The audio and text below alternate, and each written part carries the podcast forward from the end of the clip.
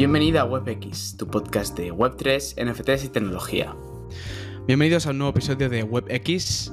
Ya por fin, em, bueno, después de tener la voz un poco mal y, después de una mudanza eterna, para los que sepáis lo que es una mudanza, que seguramente seáis todos, eh, bueno, ya sabréis lo que es.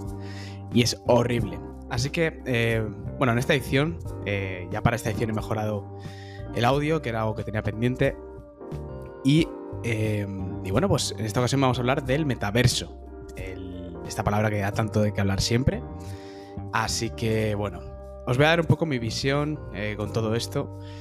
Y, em, y, bueno, aquí al final es eso, ¿no? Eh, mucha gente, digamos que te cuenta su movida, te cuenta mm, esto es el metaverso y realmente, mm, bueno, es un término bastante relativo y que se usa realmente sin saber absolutamente qué significa, ¿no? Como anécdota, antes de empezar este podcast, eh, bueno, el otro día estaba en una, reunión de trabajo y alguien estaba presentando un producto y una persona del público preguntó, pero eh, ¿este producto llevará metaverso?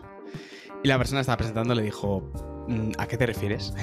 y respondió la persona que, que, que hizo la primera pregunta, dijo, no lo sé. Entonces, bueno, todos nos reímos y, es un poco eso, ¿no? Entonces, cuando hablamos de, metaverso, realmente, pues como digo, es una palabra que tuvo un boom brutal desde que Mark Zuckerberg empezó a utilizarla, pero, pero bueno, realmente es lo que digo. No, no hay una definición clara. Digamos que la definición más... Eh, desde el significado de la propia palabra, que viene del, griego, es, eh, pues, literalmente lo que está más allá de lo que nos rodea, ¿vale? Entonces, es lo único que podríamos eh, decir del metaverso. Además, como concepto, viene de una novela que se llama Snow Crash eh, del 94, a 94-92. Y bueno, pues ahí como que digamos que se menciona por primera vez que se sepa, ¿no? Porque esto es lo mítico que al final lo que decimos siempre es lo primero que sabemos, pero no suele ser lo primero que fue, si tiene sentido eso. Y esto lo he vivido mucho en 2021 con el, tema de los NFTs. Entonces, a nivel de lo que he ido viendo ¿no? en el espacio web 3 y, en general, mi visión va un poco ligada con este conocimiento, ¿no? Y, al final, más que una, definición de lo que es el metaverso, digamos que eh, yo lo que veo más son unas características, ¿no? De lo que tendría que tener un metaverso. O el metaverso, eso ya es un poco un término relativo. Entonces, em, digamos que las tres características más importantes que tendría que tener un metaverso para serlo es una de ellas interoperabilidad. Eh, la interoperabilidad es súper importante, además es un concepto que en Web3 va muy, muy ligado o intrínseco a ello. Em, el hecho de que tú, por ejemplo, tengas tus, pues, tus camisetas ¿no? virtuales pues, en, en, un mundo virtual, ¿no? Y se puedan traspasar súper fácilmente a otro como si fuera la vida misma, ¿no? Tú estás en tu casa, tienes una camiseta y pues te la puedes llevar a otra casa o pues usar un mueble de una casa a otra, ¿no? Pues sería un poco esa equivalencia, ¿no? Entonces, digamos que para hablar de metaverso deberíamos tener esa interoperabilidad y de hecho es como un hito que a que, a que todo, sobre todo en el mundo web 3 y en el mundo digamos más descentralizado, ¿no? Eh, es un hito al que todos los mundos virtuales aspiran, ¿no? Es, y siempre se habla de ello. Entonces, em, es un término muy, muy importante. Por otro lado, eh, está la economía, ¿no? Que si lo piensas, o sea, el hecho de que haya una economía dentro de un mundo virtual también implica que haya gente, ¿no? Para que haya una economía tiene que haber personas. Entonces, ya ahí matamos dos pájaros de un tiro, ¿no? Eh, con la economía ya estamos implícitamente diciendo que tiene que haber gente, porque si no tú creas un mundo virtual y ya es un metaverso y si no hay nadie, pues, pues no, ¿no? Em, y luego aparte, pues eso, ¿no? Que, la gente pues compra, eh, o sea, que compre, venda cosas y que haya, sobre todo, y esto es también importante y por eso tiene relación con los NFTs, y eh, eh, el hecho de que haya propiedad privada, ¿no? Para que haya una economía, pues siempre tiene que haber propiedad. Entonces ahí es donde entra en juego el tema de los NFTs, ¿no? Que al final estamos hablando de mundos virtuales y el NFT es esa pieza que, ese, ese medio, ¿no? Por el que la gente puede poseer cosas. Entonces tú tienes un producto, por ejemplo, una propiedad, ¿no? Que tú puedes comprar y vender. Como puede ser parcelas virtuales, como puede ser una camiseta virtual, etc. Y en el mundo, digamos que en el mundo web 3, pues se, toma esta forma, ¿no? En, formato NFT. Entonces, muy importante eh, que haya una economía. Eh, al menos esto es un poco lo, que, lo que a, las conclusiones que he llegado. Y luego, por otro lado, y súper importante también, es que este mundo virtual, este metaverso, ¿no? Esté siempre online. Si no, mm, pues sería eh, muy, muy obvio que tú podrías eh, jugar a un juego de, en tu ordenador, por ejemplo, y eso sería metaverso. Entonces no, no tiene sentido alguno, ¿no? Em, digamos que este metaverso tiene que seguir evolucionando y cambiando mientras tú no estás. Y aunque tú no estés. O sea, si tú no te conectas en 10 años o tú no entras en 10 años, tiene que haber una evolución clara y que estés siempre online sin que sea necesario que estés ahí. Entonces digamos que estas son las tres mm, características que más o menos visualizo que debe tener un metaverso. En cuanto a definición, como digo, no hay nada claro. Hay gente que siempre que habla de realidad virtual como algo indispensable, hay gente que no. De hecho, en los metaversos o mundos virtuales que hay en el mundo web 3, pues mm, hay algunos que no tienen realidad virtual a día de hoy y la gente los considera. Entonces, muy relativo. Eh, luego también la gente habla de proto-metaversos. Yo la verdad no soy experto de este tema. Em, pero bueno, como está relacionado con web 3, pues quería introducirlo en el podcast. Entonces, Aparte de todo esto, em, el tema de interoperabilidad, como digo, está muy relacionado con los, con los NFTs también, tanto la economía como la interoperabilidad. Y en la interoperabilidad, eh, creo que lo mencioné en uno de los primeros episodios, eh, digamos que los NFTs como tal van muy ligados a eso, ¿no? Al hecho de que tú tengas el NFT y puedas utilizarlo en distintas plataformas. Eh, pues por ejemplo, si es un marketplace, pues en OpenSea, en Rarible, etc. ¿no? Em, entonces tú tienes esa propiedad y puedes elegir en qué plataforma lo, utilizas. Entonces, digamos que está relacionado con los. con los. Eh, con el metaverso en, ese aspecto, ¿no? En ese aspecto de que tú puedes utilizar ese formato NFT y utilizarlo en distintas. Eh, y utilizar este activo, esta cosa, nuestra propiedad en distintas. en distintos mundos virtuales o en el metaverso, ¿no? Entonces, em, proyectos relacionados un poco con esto, eh, por, mencionarlos un poco. Em, hay un proyecto que se llama On-Chain Chain, eh, que es de Resol, que es un, OG, es una persona que, lleva bastante tiempo en el espacio web 3 y eh, él lo que hizo fue lanzar unos wearables que se dicen, ¿no? O sea, unos. como unos atuendos virtuales eh, para distintos avatares, ¿no?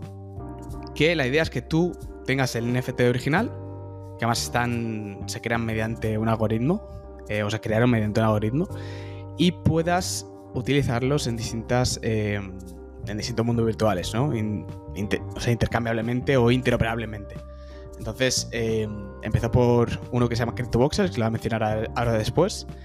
Eh, y bueno, pues en teoría va a ir progresando, ¿no? Y, tú por tener ese NFT o por haberlo comprado, pues vas a tener acceso a utilizarlo en distintas plataformas. Entonces, pues, pues mola, ¿no? La idea. Eh, además, bueno, yo le conocí a esta persona y, y dijo que, que, bueno, que a él le gustaba estar comprando siempre en cada videojuego, en cada mundo virtual que entrara, la misma cosa, ¿no? Entonces, eh, pues tenía todo el sentido del mundo. Luego hay otros proyectos como VoiceVerse que juegan con, en vez de con el aspecto visual, con la voz, en el sentido de que tú, por ejemplo, tengas una voz en formato NFT ¿no? y la, la puedas utilizar, a menos es un poco subjetivo, en, eh, bueno, en, en, distintos mundos virtuales, ¿no? Como de, que, te cambia el, el timbre de voz y y lo puedes utilizar y bueno, pues al final es parte de tu identidad también, ¿no? Y luego, eh, por hablar así un poco más en, digamos, de metaverso aplicado al mundo web 3, cuando se habla de metaverso se suele hablar de metaverso descentralizado, que es un poco la idea de que la gente pueda seguir siendo dueña de todo, ¿no? Y la gente pueda tomar las decisiones de hacia dónde va y hacia dónde crece ese metaverso. Eh, es un poco la idea que luego la práctica y bueno, pues por distintas razones quizás no es perfecto, pero sí que al menos se intenta, ¿no? Es un poco el, ideal al que se aspira. Entonces, eh, principalmente existen tres mundos virtuales el más notorio y el más eh, potente, digamos, es Decentraland. Y, y, bueno, pues este mundo virtual pues eh, se crearon como unas 60.000 parcelas, es decir, se dividió el mapa en 60.000 parcelas y eh, pues básicamente cada parcela se hizo un NFT. Entonces, en teoría, ya no sé que esto cambie, en principio no debería, eh, no se van a construir más parcelas, no se va a hacer crecer el mapa. Entonces, pues está limitado, ¿no? Entonces, ¿qué pasa? Que tú por tener una de estas parcelas tienes derecho, eh, bueno, pues si tú lo tienes en tu wallet, ¿no? En tu wallet como un NFT, tienes derecho a cambiar el contenido del, de la parcela, ¿no? Es un poco como, bueno, pues es tu tierra, pues puedes hacer lo que quieras con ella. Y en teoría, pues no hay nada de censura, ¿no? Y pues puedes poner lo que quieras. Hasta entonces, hasta el día de hoy no se ha puesto nada demasiado turbio, entonces no, no hemos tenido que ver si hay algún tipo de conflicto aquí o no. Pero es un poco la idea. Aparte, bueno, es un mundo virtual que se hacen muchísimos eventos, Coca-Cola lanzó su evento ahí, em, muchísimas cosas, la verdad. Y, bueno, pues eh, también hay wearables que se llaman. Y como decía antes, pues bueno, pues hay gorras en formato NFT, hay camisetas, hay de todo, ¿no? Entonces es un mundo virtual muy interesante, muchas marcas se han lanzado ahí, a él, eh, desde Samsung hasta, como decía, Coca-Cola, Adidas también creo que estuvo por ahí. Eh, la verdad que es muy muy activo y hacen eventos todos los meses. Tuvieron su mes del orgullo, hicieron hasta desfiles con carrozas y demás y bueno, hay estudios 3D que se dedican puramente a esto. Entonces, eh, eso es de Centraland, muy interesante. Eh, luego está The Sandbox, que es un mundo virtual mucho más orientado, digamos, a, al gaming. La idea es muy parecida, lo que pasa que que en cada parcela pues se supone que tú puedes crearte un videojuego. Eh, entonces, claro, imagínate que puedas limitar el acceso ¿no? de quién entra a tu parcela o no, dependiendo de si tienes un NFT o no. Eh, y jugar a ese juego, ¿no? O ganar una espada o lo que sea, que sea NFT también, por haber completado tu, juego. Pues es un concepto muy, muy interesante. Eh, la verdad que es un mundo virtual que todavía está como en fase mm, alfa, si no recuerdo mal y eh, que muy poca gente puede acceder. Entonces, incluso aunque hayas comprado una parcela, no puedes acceder, lo cual es un poco extraño. Y, bueno, pues muy interesante, la verdad, cómo se desarrollará. Veremos, ¿no? Es, digamos que el estilo gráfico es mucho más eh, estilo voxel, que es pues como Minecraft, ¿no? Es como cubos. Y, bueno, pues lo más notorio que ha, habido aquí es que Snoop Dogg lanzó hasta un videoclip eh, orientado en este mundo virtual y tiene sus parcelas y etcétera. Y por último está CryptoVoxels, que es, eh, pues digamos que el más underground de los tres. Es un mundo virtual que las parcelas son muy, muy baratas y básicamente tú puedes construir cualquier movida que, creas, ¿no? Los gráficos son bastante reducidos, puedes entrar desde, desde, cualquier dispositivo y bueno, pues hay eventos, ¿no? Hay exposiciones un poco de arte digital, que es un poco el medio nativo, ¿no?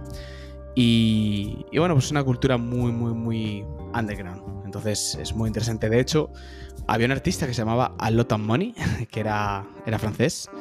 Y bueno, pues era muy conocido por tener varias galerías y haber creado muchísimos edificios en, este mundo virtual. Y murió a principios de este año, me parece que fue. Em, y la verdad que estaba súper activo en la comunidad. Y esa semana o esas dos semanas que ocurrió, eh, empezaron a hacer muchísimos eventos eh, en forma de homenaje. Y la verdad que fue algo digno de ver. Entonces, muy, muy interesante. A mí, principal, o sea, a mí generalmente es, eh, no es el que más me gusta. A mí Decentraland me, me parece muy interesante. y de Sandbox también, pero, pero bueno. Y luego como mención especial está Somnium Space, que es un, pues, bueno, un mundo virtual que es parecida a Decentraland, eh, lo que pasa que mm, yo por lo que veo no hay usuarios, básicamente, y siempre que me meto no hay, nadie. Entonces, eh, tiene unos gráficos que son mejores y bueno, pues incluso tienen coches NFT y vehículos NFT y puedes hacer carreras y mil cosas, pero realmente no hay una gran comunidad. Entonces, pues bueno, es una mención así un poco eh, como por honor, ¿no? Eh, digamos que la gracia que tienen todos estos mundos virtuales es que funcionan con la, con la blockchain, ¿no? Entonces, eh, pues todos, toda esta economía, ¿no? Eh, toda esta interoperabilidad se hace a través de, de la blockchain. Entonces, digamos que si pensamos en todas estas características que mencionaba antes, ¿no? De interoperabilidad, de economía, de siempre online, al final mucha gente relaciona Web3 o relaciona la blockchain con, todo esto, ¿no? Entonces, incluso hay gente que llama a todo el ecosistema eh, Web3 o blockchain el metaverso en general, ¿no? Y a estos mundos virtuales como una especie de representación visual de, pues, de todo esto. Entonces, eh, esto es un poco todo por hoy. Como siempre, si tienes alguna, alguna duda, algo que comentar, lo que sea, eh, ya sabes, me puedes escribir por Twitter en itsalexgranados o a mi email hola alexgranados.com y nos vemos en el siguiente episodio. Adiós.